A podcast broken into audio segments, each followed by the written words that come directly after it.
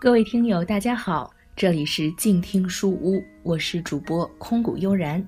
今天我将继续和您一起分享由法国作者古斯塔夫·勒庞所著的《乌合之众》，由北京大学出版社出版。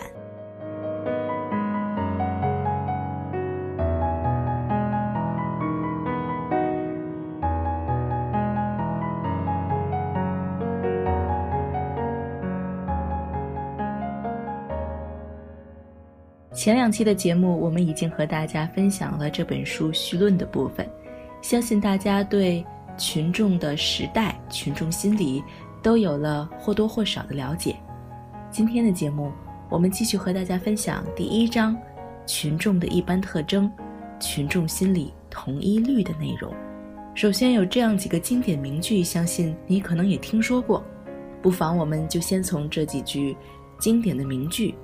开始今天的节目。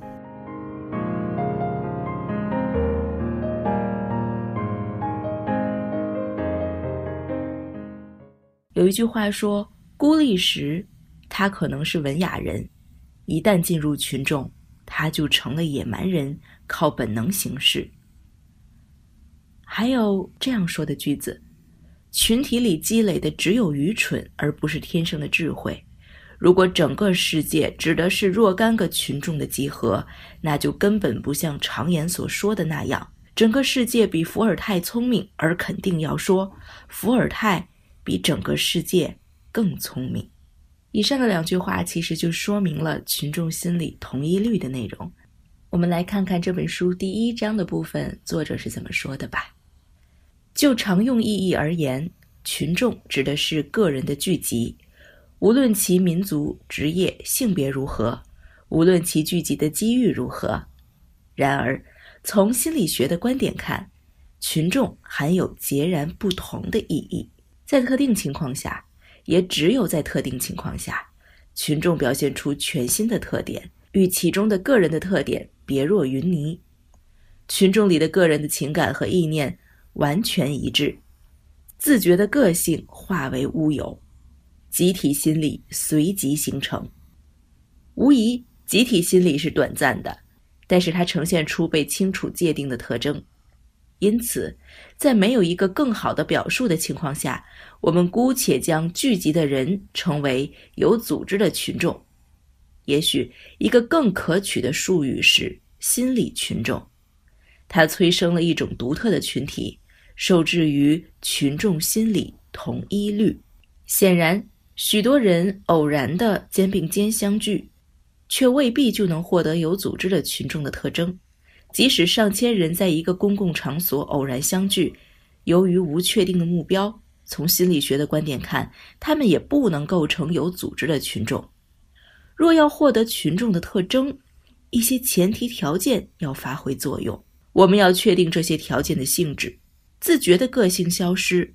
思想和感情对准明确的方向，这是即将形成的有组织的群众的首要特征。要形成这些特征，并非总是需要许多人同时聚集在同一地点。由于激情的主导，比如受国家大事的影响，成千上万孤立的个人有可能获得心理群众的特征。在这种情况下，一个偶然事件就足以使他们聚在一起。其行为立刻获得群众的特征，有时五六个人就足以构成心理群众。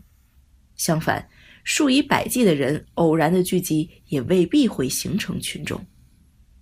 另一方面，全民族未必是一望而知的聚合体，但在某些影响的作用下，它也会变成有组织的群众。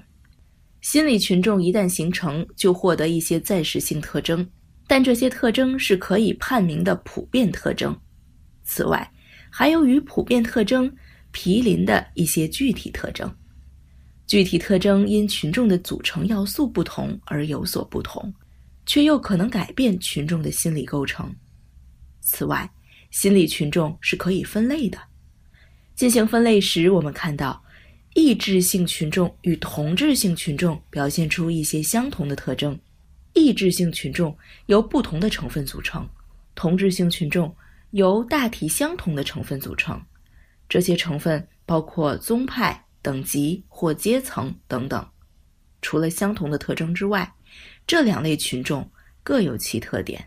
不过，在详述群众的类别之前，我们要首先考察其共同特征。我们像博物学家那样入手，先描绘生物大家庭的共同特征，然后细查使种属分殊的具体特征。精确描绘群众心理很不容易，因为其组织机理由于种族和构造成分的不同而有所不同，还因其所受刺激的性质和强度而变化。不过，对个体心理的研究也遭遇了同样的困难。只有在小说里，我们才能看见个人终其一生的性格都维持不变，唯有环境的一致性方能造成明显的性格一致性。我在其他著作中指出，一切心理结构都包含着各种性格的可能性，环境的突变将使之暴露无遗。这就可以解释为何法国国民工会里。最野蛮的代表原来都是谦和的公民。在平常情况下，他们会是平和的公证人或公正的法官。风暴过后，他们又恢复了正常的性格，成为平和而守法的公民。拿破仑在他们身上看到了他最恭顺的臣仆的影子。这里不可能研究群众的不同程度的组织阶段。我们更关注达到完全组织化阶段的群体，如此，我们就可以看到群众会变成什么样子，而不是一贯如此的样子。只有在这个组织程度的高级阶段，在不变和主导的种族特征之上，才会叠加某些新的特征。只有到了这个阶段，上文所示集体的思想感情瞄准同一方向的事情才会发生。同理，只有在这样的情况下，我所谓的群众心理同一律才能起作用。群众的心理特征有些可能与孤立个人的特征相同，有一些则绝对为群体所特有，因此只能在集体里看到。我们将研究群众特有的心理特征，以揭示其重要性。群众心理最显著的特点是。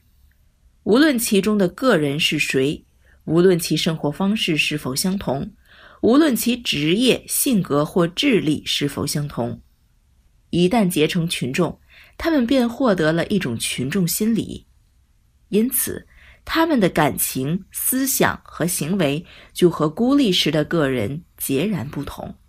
如果不是个人结成了群众，有些思想感情不可能存在，也不可能转化为行动。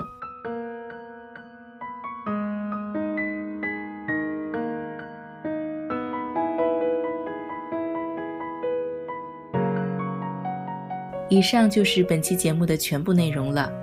我和您分享的是由北京大学出版社出版的《乌合之众》这本书第一章的一部分内容。关于群众心理，我们今后的节目还要和大家探讨更多的问题，也希望你能持续关注。好了，以上就是本期节目的全部内容，感谢您的收听，让我们下期再见。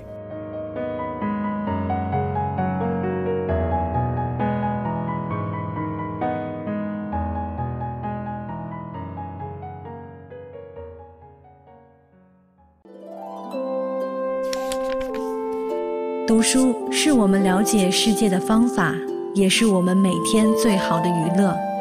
每读一本书都是一次修行。静听书屋，陪你在每一段向往阅读的路上。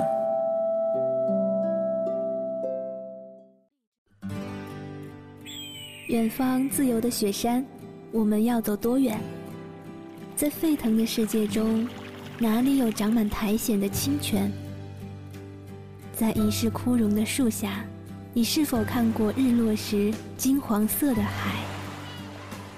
漫天飞雪的时刻，你愿意和谁围坐在炉边，谈谈心事，聊聊天？